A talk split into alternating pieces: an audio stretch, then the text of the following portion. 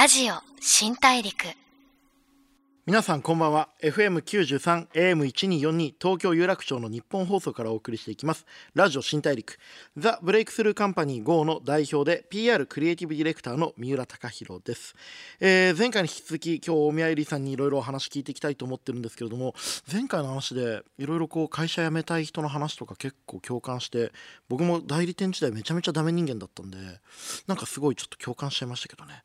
ちょっといろんなお仕事、えークリエイティブの仕事だったりとか、いろんなチャレンジをされている方にその生き様を通じて、えーあなたと一緒にたくさんの発見を重ねていくというテーマのラジオ新大陸です、えー今を生きる一生懸命生きてる人たちへのヒントが詰まった番組。今週は、えー引き続き大宮エリーさんをゲストにお話聞いていきます。お楽しみに。ラジオ新大陸。株式会社 GO の三浦貴弘がお送りしてます。ラジオ新大陸。今回お迎えしたのは、えー大宮エリーさんです。引き続き今週もよろしくお願いします。お願いします。いや大宮さんってはい。もともと広告の会社出身なのに、うん。僕が知ってるだけでも作家画家、でエッセイも書かれて、ラジオの番組ももともとやってらっしゃって、まあ、テレビも出られて、映画の監督もやって舞台の演出もやって、で CM のディレクターと CM プランナーもともとやってらっしゃって、めちゃめちゃいろいろやってらっしゃるじゃないですか。僕なんかもう本当広告作ることがメインになって、まあ、たまにこうやってラジオやらせてもらってますけど、もう今も広告やってるんですか？あ。僕ねめちゃめちゃ広告作ってますええ会社も20人くらいいるんで、ええはい、20人いる広告の会社の社長なんですよ一応。ええそうなんですよ。いやもう広告やってないのかと思いました。広告大好きなんですよね。広告作ってる時が一番楽しいんですよ。ええ CM？えっとね CM っていうよりはなんか広告って言ってもクライアントさんとなんかビジネス作る仕事をするんですよよく、うん。なんかススーツのブランドを一緒に作ったりとか、なんかシェアオフィスのビジネス一緒に作ったりとか、うん。広告作るやり方で最終的に CM みたいな映像じゃなくて、うん。なんかお店作ったり、うん。事業作ったりとか、そんなようなことをやってるんですけど、でも僕はやってることは広告って認識なんですよ自分では。うんうんうんうん。でもエリさんって本当超いろいろやってるじゃないですか、うん。これってうん。こういうことをやりたい全部やっていくぞと思ってやってらっしゃるのか、うん。それともいろんな相談に応えていくうちにこういう結果になったのか、どっちなんですか、どっちもそうかな。その依頼があって、うん。その舞台とかできるかなと思ったけど、うん。そのエリーにやってほしいんだよっつって、うんこう、うん。こうでこうでって言われると、うん。その人から私がやるとこういう感じっていうのが見えてるのかなと思って、その人が見えてる世界に飛び込んでみたいなと思って、そのオ面ファー白をだから仕事に鍛えられてきたっていうあかーで演劇見に行くようになってうんうんあこうやって工藤さんこうやってやんだ松尾さんこうやってやんだとかうん。亞門、さんこうやってやんだとかさうんうんうんうん岩松亮さんこうやってうんうんうん。えーでもみんな多種多様だな。じゃあ自分でいいっつうことなんだなとかさ、そん。なんだったりすごいなんか仕事もらって勉強するって問いかけてくる人が重要かもしれないですね、うん。自分のその演劇とかその美術とか自分が知ってる分野に大宮エリっていう才能をぶち込んだら何が出るかっていう、ん。そこのイメージをできる人がいらっしゃるのがいいですよね。いやまあ才能とかはあんまあれですけど、うん。まあでもやってることは一つで、うん。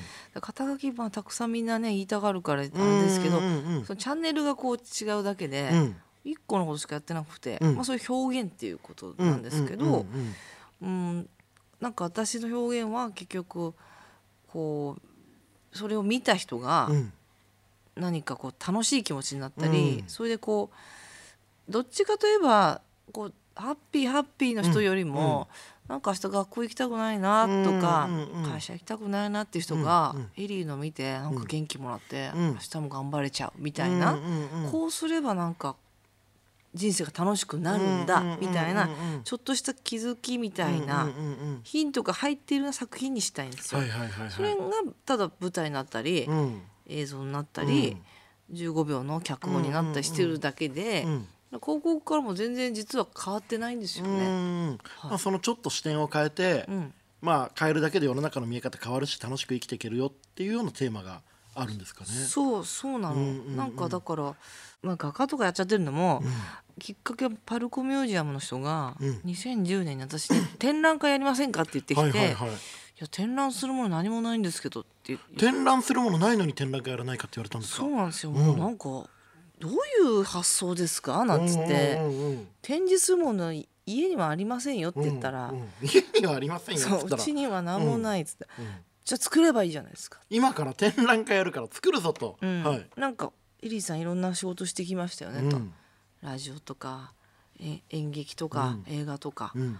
アートやってないですよね、うん。って言われて「うん。あはい」っつって、うん。だからパルコは大宮愛理がアートをやるならどんなものになるかが見たい、うん。そこにお金出しますうん。面白い、うん、そこにかっこいいって思っちゃって、うん。そこにお金出しますっていうのにさ、うん。いやちょっとって言いづらいじゃないですか、うん。うん。あじゃあぜひ分かりましたっつって、うんそこからどうしようと思って、うん。でちょうど震災があって、うん。いろいろあってその後もう結局どうしまだ2011年、うん2012年どこら辺かでやってるって言われて、うん。で対談がうんなんか自分の気持ちを伝えるにはどうしたらいいですかみたいな対談が多かったの。当時ね。はい、うん、それで、はいあ自分のエリーさんだったらどういうふうに言いますか、うん。あじゃあコミュニケーションのことを展示をすればいいのかなと思ってうん思いを伝えるということを展、うん。で展覧会にしたんですよ。へえしかも舞台やってたから、ん。いろんなこうインスタレーショうんうんうんうんンもできるん。で、でっかい舞台装置の扉を3つ作ってうん。真っ暗にして、うん。で鍵がブワーって散らばってるの。うんで鍵穴にピンスポットがシュッてうん当ててて、人生にはねうん。何度もこのドアが立ちはだかると、うん。そのために足がすくものですと、うん。でも必ず開かないといけないドアだと、うん。で人はね生まれながらにこうたくさんの鍵を持ってここにやってくんだけど、うん大人になるとその鍵の場所分かんなくなっちゃうと、うん。でも絶対鍵あるから、うん。それを直感でうん。探し当ててね、うん。開けてみてっていう詩が書いてあるわけ、これ詩詩なのね、うんうん。それで鍵をさ選ぶわけよ、はいはいはい。それでサラリーマンとか何回も選んでるわけ、うん。でも女子高生「あこれだ」とか言って、うん。ピッて開けようとしたら、うん。サラリーマンの人がうん「あの」ってナンパ、ナンパかなと思ってうんうん見てたら、これかけて見てたんですね。ううん。そしたら「なんすか?」とか言ったら「俺ずっと選んですけどこれずっと開かなかったらこれどうなっちゃうんですかね?」って言ったら、うん。うん。女子高生が、うん。自分の直感信じた方がいいっすよ」おーおーおー言ったんです。おーそういう影でそれ私見もてた。うエリーさんの化身みたいな子がいたんですね。すごい、うん。それで「ですよね」っつって、うん。パッと選んでそのサラリーマンさんがパッて鍵穴に入れたら、バーンって開いたんですよ。うん。さあ開きました開きましたっつって、うん。で女子高生が「よかったっすね」って言ってたの、うん。それ見た時に、うわリアルドラマだなと思って、うん。脚本書いてきたけど、うん。こういう舞台装置を作って役者が入るんじゃなくて、うん。お客さんがうん。そのうん演者っていうか自分の人生の主人公として物語歩んでいく、うんその中にドラマが浮かんでたから、うん私なんか脚本じゃなくてこういうドラマいいなと思って、うん。そこからインスタレーションやってきてるんだけうん。ど世界観を設定するともう自然に物語が生まれてくっていう構造が作れたんですよね。そうそうそう、うんうん。それで本を書いてるけど結局その詩がいっぱい展示してあって、うん。みんなは自分で必要な詩をうん。言葉をはいピックアップして書いていくだからはい。自分で編集して帰っていくんですよね。うん。拾いたいもんだけ持って帰れよっていう。そういう場所が作りたかったんだよね、うん。だからテレビドラマとか演劇とかもやったけど、うん。今はだんだんそれがアートの方に行ってて、うん。絵を描いてるのも、ん。ベネッセのミュージアムあるでしょ直島、はい。それに福武会直長さん、ね。そうそう、がモンブランの国際賞を受賞されて、うん。その授賞式に私のそのインスタレーションを展示したいってへ言われた。え素晴らしい。うん。主催の人。うん「分かりました」っつって打ち合わせに行ったら、こうやってね、そしたら実はなんか当日来るはずのライブペインティングの人がうん。来れなくなっちゃってて、うん。海外の方だったのかもね、うん。で本当穴が開いちゃってそこ、うん。エリーさんちょっと書いてくれませんかって。すごいですね。ライブペインティングってやったことあったんでしたっけないです。絵描いたことないです。おおそれ同じえ画材とかないですけどうんみたいになっうんていやもう本当に困ってるんで。いやうん。書いたことないですよ。大丈夫ですか？無理です無理ですって言ったんだけどいや本当にもうエリーさんとりあえず30分でいいんで。うん。30分とか絵描けようかなと思って。30分うん。で本当に困ってるんですかってうん言ったの。うん。困ってる。でさサラリーマンやってたからなんかその担当者の気持ち分かっちゃってうん。困るよな困ってる人の助けに対し会社員ってこういう時困っちゃうんだよなみたいな。じゃあ分かるっつって。分かる。本当困ってますよね。うん。困ってる。じゃあやりますっておおで、まあ、結局当日行ったら、うんうん。なんか安藤忠雄さんとかいて。いるんだ。ん。日本建築界のドンが。う。ん「あれ?」っつって、はい。杉本博さんとか。日本写真アート界のドンが。そう。はい。それでラスボスだらけじゃないですか。うん。で安藤さん知ってたんで、うん。安藤さんにうん「あの大宮絵描いたことないんですけどここで描くのどう思います?」って。はいはいめっちゃやばいな。はいはい。めっちゃやばいでそれ、うん。え？やばいってどっちの意味かもう分かんないですよね。もう飲むしかないうん。デンジャーなのかクールなのか。いやデンジャーでしょ。デンジャー。飲むししかないとうん。言い張ったから、はい。飲むしかないですか？ら、うん。飲むしかないよ、まあ、安藤忠が言うんだったらそうなんでしょうね。でお着物を着てたんですけど、うん。そのワインをうん。ボトルごとグラス飲んでる場合じゃないと思って、うん。ボトルで口づけぐわーって一気飲みして。息き飲みをして、はい。それで息き飲みっていうか、ガッとこうビールを飲むようにうんワインボトルをうん。グイグイ飲んで、うん。でもお着物着てたから、うん。そしたらやっぱ海外の方が喜んじゃってうん「大和なでしこがファンキーだね」みたはいいなはい。感じで、大和なでしこがファンキーだねってちょっといいですねそれね、はい。うんそれであの「いや!」ってやったら、うん。拍手いただいて、うんはい。それでまあとりあえず事なきを得たと思って。事なきを得た、うん、帰ろうとしたら、うん。二毛会長が出てきてうん「もうゆうこの絵どうすん。の?」みたいになって「うん。うん。いやそ捨てますよ」みたいなすまで言ったら「うん。この絵欲しい!」って言われたん。ですよ。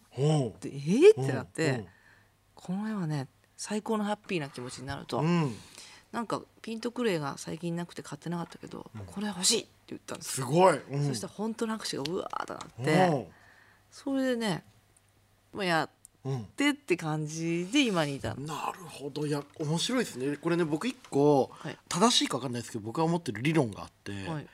アートとか映画とかって、うん。ご褒美だと思って作ると、うん。まあまあうまくいかなくて、うんうん。なんか切り抜けなければいけない仕事だと思ってうんやると大体うまくいくっていう、これあの映画監督って結構例えば芸人さんだったりとかこうミュージシャンの方とかだったりアーティストの方とかが映画撮るじゃないですか。うんうん。でものすっごい評価を受けてる人って、うん。まあ、一番はやっぱたけしさんじゃないですか。うんうんうんでまあそういう評価を受けてない方も結構多いじゃないですか。でそういう時に他の人ってみんな自分から撮りたいって言って始めてるんですけどうんうんうん。たけしさんだけは、ある映画監督の代役から始まってるんですよね。もともと役者で行った現場で、うんうんうん。その監督さんうがん。ちょっと体調崩されてしまって、うん。これどうするって言ってじゃあちょっとたけしさん撮ってくださいっておいらやったことないよっていうところから始まって、うん。あのレベルに今達したっていう。うん。なんかその話に近いものを感じて。そうです。たけしさんには私の画集の帯を書いてもらったことがあるんですけど、うん。やっぱりたけしさんは多分たけし組を作るその、なんつうの？映画の？うん。それまでにすごい時間がかかったんですよ、うん。私もやっぱりその美大出てませんから、そういう審判がすぐには出てこないっていうかさ、うん。だからやっぱ魂を削ってやっていくっていうことが、アートかなと思うんですよね。まあ、みんな仕事はそうだと思うけど、やっぱりもっとこう自分のこうスピリットを下ろして何が表現したいのかっていうか、だから割と命がけでやってる。だからこうやったらうまくいくってやってた仕事それはもちろんプロとしてやってたんだけど、うん広告とかは、だけどアートはこうやったらなんかなんとかなるっていうよりは、うもう全身全霊やったものを見て、あの何か伝わればいいっていううん。ことなんです、そこがだいぶ違うかも、ね。ね。だからそのこうやればうまくいくじゃなくてうまくいくかどうか分かんないけどそれに全体重を乗っける全魂をつぎ込むっていううん。決めてようやくうまくいくかどうかっていうようなことかもしれないですよね。うん。でもそれでいうと今度ちょっと今新しく今手掛けられてるそうなんです。企画についてはい。どれくらいの魂を注ぎ込んでるのかちょっと後半聞いてみたいと思います？ラジオ新大陸 FM93 AM1242 東京有楽町の日本放送からお送りしていますラジオ新大陸。ザ・ブレイクスルーカンパニー GO の、えー三浦が大宮エリーさんをお迎えしています、引き続きよろしくお願いします。します。いやちょっと前半は、あのアートの世界に飛び込んだ、はい。エリーさんのドラマとかいろいろお伺いしましたけれども、はい。そんなこう、はい。エリーさんがはい。今回全力をかけてうん。やるという、大宮エリーの音楽と朗読とおしゃべりの虹のクジラはい。という企画ですけれども、これ僕ねごめんなさいまだパンフレットとか見てもちょっとまだ分かんなくて、はいはいはい。や分かんないからこそ聞きたいんですけど、うんうん。大宮さんが書き下ろした詩の世界を、はい。アーティストの方々と歌ピアノギター朗読で聞くこう耳で聞く映画のような世界を届けるってことだったんですけれども、うんうんうん。これどんな企画なんですか？あーなんかね、うん。あの何でもこう今こう便利になってうんうんうんうん。何でも見えるでしょ、うん。こう言ってなくても体験できるよみたいうんうんうんなうん言ったようにうんうんこう VR とかさそうですね。すごいそれもす素晴らしいことなんだけど、うんなんかそうすると人間のこう見えないものを見ようとする力、想像力だよね、うん。感性とか、うん。そこももっと鍛えていかないと、うん。技術に追いつかないんじゃないのとう思って、ん。なんかバランスを取りたいって思っちゃう使命感があって私じゃあちょっとアナログ担当行きたいなと思って、うん。朗読会をね、ん。流行らせたいと思ってるわけ。朗読会。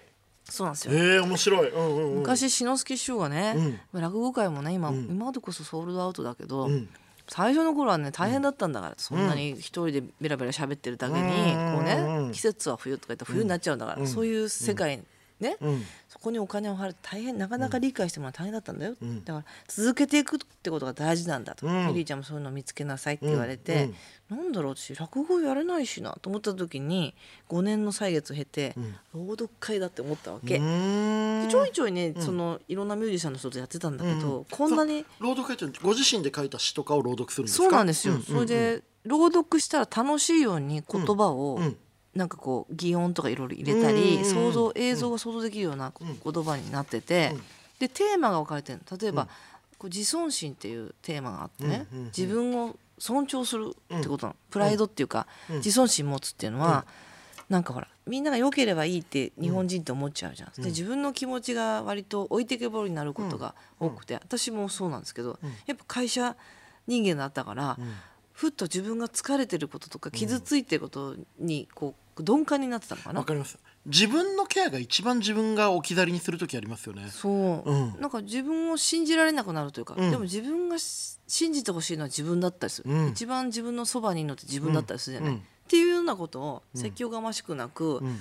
短い詩にしてる、うんうん知ってて好きなのは短いから、うん。私文章長いの読めなくて、ああでもわかります、うん。はい。うん。それでその詩を、ん前ね谷川俊太郎さんが自分の詩を読まれてたのを見,、うん。見てすごいグッときたの。詩のボクシングとかありましたようね、ん、私なんかその詩の朗読会なんだか朗読フェスっていうの呼ばれて一回読んだ時に、朗読フェスっていうのがあったんですか、はい、あのブックデザイナーの幅さんあの主催の。それで誘われてやったら、なんか泣いてる人がいたの。うん。なんで泣いてんだろうと思ったの、でも泣いてる時にうん。私もその泣いてる人の気持ちがなんか波動で伝わってきたの、うん。なんか気持ちが分かっちゃったの、うんその時に、うん。この不思議な現象は何だろうと思って、朗読ってなんかあるんだなって思ったの。ので最近は岡山とか広島とか、豪雨災害があったとことかも行って、あのイオンモールとかでさうわーって子供がさ走り回ってるとこでここで朗読会やってくださいって言われてうん。しかも椅子なしで立ち、うん、お立ち客さんも立ちだし大宮さんも立ちで。立ち聞き朗読、うんオールスタンディング、グ朗読ライブ、ううん。ん、ミュージシャンだったらいいけど、ん。音楽とかね、うんでもやった。の体揺らすわけでもないですしね。そう,、ん。そうねそしたら立ち泣きしてる人がいて。うん。それを金木犀の言葉っていうその自尊心をね、大事にしなさいっていう詩だったんだけど、それをね音楽をとともにお届けするんだけど、今回劇場でやるから、あの日頃から仲良くしてくれてるミュージシャンの友達と一緒に音楽ライブするんですけど、どういうのかというと自分が読むじゃない、うん。その読んでる間にこう、劇版っていうかさ映画の劇版みたいにうん。うん即興で弾いてくれるわけよ、音楽がねピアノだったりギだったり、原田一子ちゃんがこうやって、うん。で最後一子ちゃんがのピアノで私が読むじゃん。うん。でその読み終わった後にブワーンと一子ちゃんの「愛の子供っていうのがバーってこう歌われたりとか、うん。そういうこう耳で聞く映画みたいな、はいはいはい。でその物語の解釈は、うん。その世界観の中で、うん。ある意味自分で自由に考えられるしそうそう。自分の人生を重ね合わせるみたいなこともできるし。そう、なんかみんなが心の中に絵を描けるようなあみんなが自分の心の中に絵を描けるような設定や世界観だけ用意してあげるみたいなそうなんです。あこと言葉をね、うんやっぱこの前やったばっかりなんですけど、うん。11月のはいはいはい。13にやはい。って、クラムボンとの原田さん。ちゃん。はい。それでその次にコトリンゴちゃん「あのはい。この世界の片隅」のはい。ね、主題歌やってあとはい。スピードワゴンの大沢さん。はいやって、今度は ELT の持田香織ちゃんとうんうんおおはた雄一君、うんあとモンパチの清作君ってやるんはいだけど、はいミュージシャンにも今回読んでもらうんですよ。うんうんうんうんうんミュージシャンが読むとやっぱねまたグッとくるんだよね。それはエリさんの書いた詩を。そう、んんん。それでそれはミュージシャンが選ぶんだよね。うんうんでなんでそれ選んだのとか、うん。前ね岡山の放送局行った時に、すごいクールな女性だったの。で「はいじゃあ曲いって!」みたいな、うん。パーソナリティの人で、うんその合間に「私ねこの詩が好きなんです」って言った詩が「うん。たまに思うこと」っていう、うん。結構割とフェミニンな詩だっただからあれ？そういうとこあるんだと思って、うんうんうんうんなんか膝つき合わせて話すより、うん。詩を選ぶ方が早いんですよ、その人。の本音というか言葉で会話するとかっこつけちゃうし、自分が見せたい自分が見えちゃうけど、どれが好きなのって話の中に本当のその人が見えたりしますよね。そうなんですよね、うんうんうんなんかそれ面白いなと思ったのと、うんうん。最近サイン会やっても、うん。何か言葉を書いてくださいとかうん言われるんですよ。うん。え何よって言って、うん。何でもいいんでなんか私に言葉くださいみたいな、うん。言葉欲しがってる人が多いんだうな、ん。この朗読ライブ音楽ライブでもあるから、それに来てくれれば、うん。もういろんな言葉が入ってくるし、うん。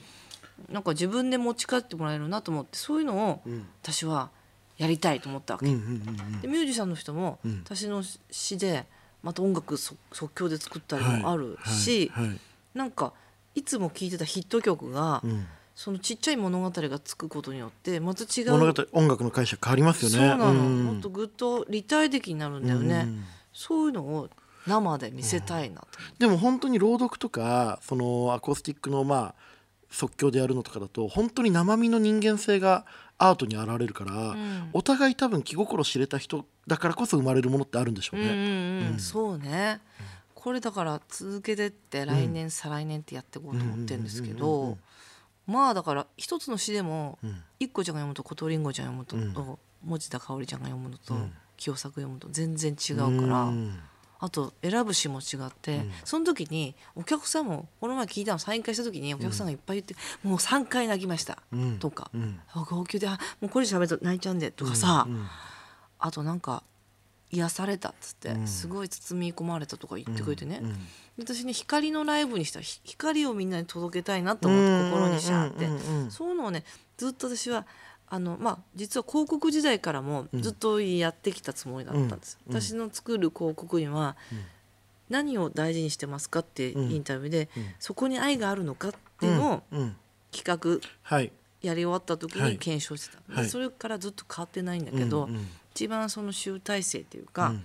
そういうのが音楽とうん朗読とおしゃべりのライブなんです。これもう全然行かないとダメじゃん俺行きたい。なかなかでも分かれ信じあるみたいないやのでもね僕ね、さっきの話で世の中がみんなどんどん便利になっちゃってるって、うんもう便利になるってすごい悲しいことだなと思って、うん。俺ねあのーどこ行ったんだっけどそのこの間、ペルーに行ったのペルー、はい。はい。ペルーに行ったんですよ。でペルーの砂漠に行ったの、でその後ナスカの地上へ行ってその時一緒にいた人がなんて言ったかって「わあ写真で見た通りだ」って言ったんですよ。いそう。こんな悲しいことないでしょ、見たことなかったら「すげえでけえ!」って言って感動できたものを「あ写真で見た通りだ」って言って、こう昔だったら感動できたことが確認作業になっちゃってるじゃないですか。うんうんうんだから便利になったことはすごくいいんだけど、ん。死ぬほど感動したり、死ぬほど驚いたり死ぬほど興奮することを人間はしてないうんくなっちゃ、うん。しにくくなっちゃったじゃないですか。うんうんうんで僕これの何がいいって、ん。何が行われるか分かんない感じがいいんですよね。うんうんなるほどね。これがこうパンフレットでうん。大宮エリーが詩を読んで、えーコトリンゴがライブやってとか書いてあってとっても感動しますとかもう全然いらなくて、うん。なんかよくわかんない美しい絵と虹のクジラっていうなんか素敵な言葉で何が行われるかわからないからこそ現場に行って感動が爆発するんじゃないかなと思って、うん。これはねぜひ行ってほしいです。いっていうか行きたいですね。ああぜひもうなんかそれぞれの感性がね引き出すミュージシャンと一緒にグッて、うんうんうんうん。ぜひもう。いやこれはちょっと鬼調整して僕、はい。なんとか伺えるようにああ感想聞きたい。頑張ります。お願いします、はい。これ場所は赤坂にある草月ホールです。はい。エリさん。ありがとうございました,、ちょっとまだ僕もっと聞きたいことあるんでわ。引き続き来週もよろしくお願いよします。ろしくお願いします。ラジオ新大陸 FM93 AM1242 東京有楽町の日本放送からお送りしてきましたラジオ新大陸。大宮エリーさんをお迎えしてお話を伺ってきました。えー、まあ虹のクジラこれはぜひ行きたいんですけれども12月2日そして12月4日に、えー開催されます、えー赤坂草月ホール。楽しみですね。ぜひ行ってみてください。さあ次回も引き続き大宮エリーさんをお迎えして、えーもっともっと話を掘り下げていきたいと思います。次回も一緒にたくさん発見していきましょう。ラジオ新大陸お相手はザ・ブレイクスルーカンパニー号の三浦貴大でした。ラジオ新大陸。